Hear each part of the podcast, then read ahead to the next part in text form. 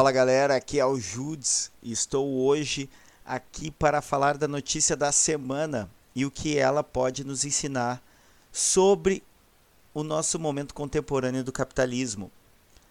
Elon Musk comprou no dia 25 de abril, última segunda-feira, confirmou a compra da rede social Twitter por aproximadamente 43 bilhões de dólares, o que levantou uma série de questões e polêmicas que vão desde o que ele entende por discurso livre, free speech, que ele prometeu que ninguém será censurado por cometer livre expressão, e isso é uma coisa que a gente vai conversar um pouquinho aqui, e também sobre o montante que ele gastou na compra do Twitter, que seria capaz, segundo estimativas ou segundo a imagem que foi construída a partir uh, de dados na ONU, de que ele poderia acabar com a fome do mundo atualmente seis vezes.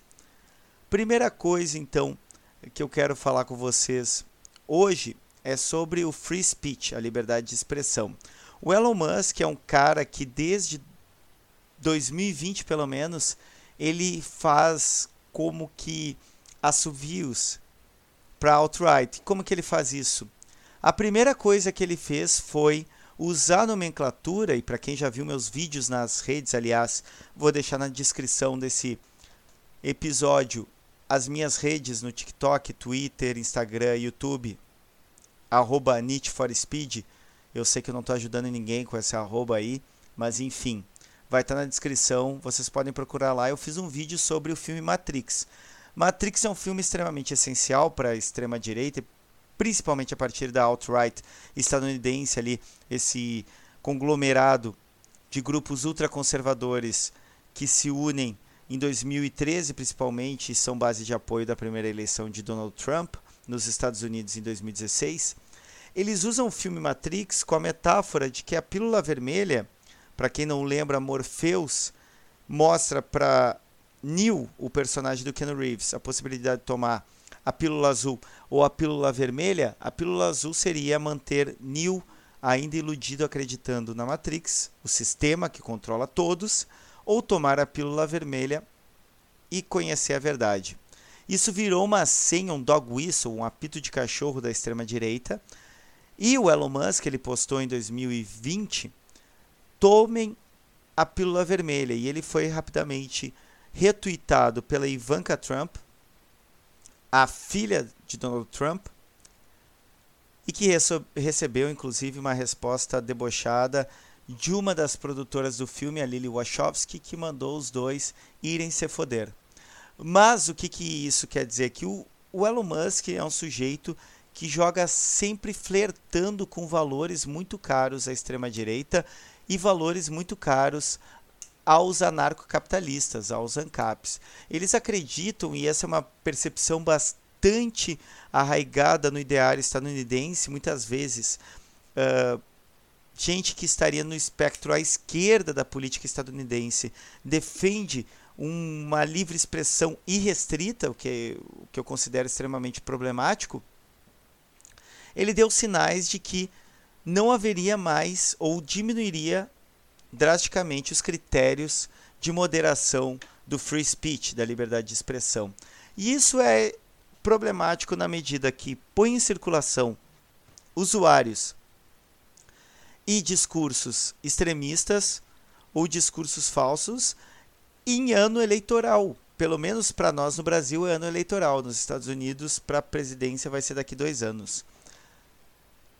Há inclusive uma, uma certa expectativa de quando ele deixará de suspender a conta de Donald Trump. E onde isso é dramático? Bom, no dia 6 de janeiro de 2021, quando da posse, certificação da posse de Joe Biden à presidência dos Estados Unidos, houve a invasão do Capitólio, que causou uma morte nesse episódio e posteriormente cinco ou seis policiais cometeram suicídio a, as fake news, as notícias falsas, os discursos extremistas e o potencial divisivo de teorias radicais são engajadores de redes sociais. Isso está mais que provado, inclusive uma whistleblower do Facebook, que trabalhava no Facebook, ou seja, uma depoente que contou os meandros do, do Facebook, relatou que foi percebido dentro do Facebook que conteúdos extremistas, divisivos, radicalizantes, eles geravam mais engajamentos. E critérios ou mecanismos para diminuir a circulação desses posts foram rechaçados por Mark Zuckerberg e outros CEOs da empresa porque eles precisam exatamente de engajamento. Voltando para Elon Musk, o que ele nos ensina uh, essa compra é que a gente tem um perigo ético e político no nosso horizonte. E eu não estou dizendo isso porque eu sou a favor da censura, mas a liberdade restrita está mais que provado com a eleição de Donald Trump em 2016, com a eleição de Bolsonaro em 2018 no Brasil, que gera efeitos horríveis, horrendos, não só políticos na perda de uma eleição, mas também na perda daquilo que eu chamo de campo cognitivo comum, ou seja, valores ou ideias básicas que um dia a gente chamou de senso comum. Há uma profusão de discursos falsos e um eco em nesses ecossistemas conspiracionistas e de notícias falsas com agendas políticas bem determinadas que acabam rachando a percepção de realidade compartilhada. Então, hoje em dia, há pessoas que genuinamente não acreditam que a, o planeta Terra é um geóide, ou acreditam que uma vacina é capaz de implantar um chip. Esse tipo de coisa que há 15 anos atrás nos faria rir e pensar, poxa, ninguém pode acreditar nisso, hoje em dia é um problema ético-político um problema também da ordem cognitiva, da ordem existencial como um todo. Último ponto que eu queria trazer em relação a essa polêmica do Elon Musk é fomentar um valor do neoliberalismo que é a meritocracia. O Elon Musk, ele é filho de milionários, inclusive há uma denúncia em relação à fortuna dos pais deles que poderiam ter vindo de minas de esmeraldas na África do Sul durante o apartheid. Isso é uma questão controversa, mas de todo modo Elon Musk é mais um herdeiro rico que vende a ideia de meritocracia. O sistema exploratório que nós vivemos do capitalismo, ele não funciona só como sistema econômico. Ele precisa conquistar não apenas mentes, mas também corações.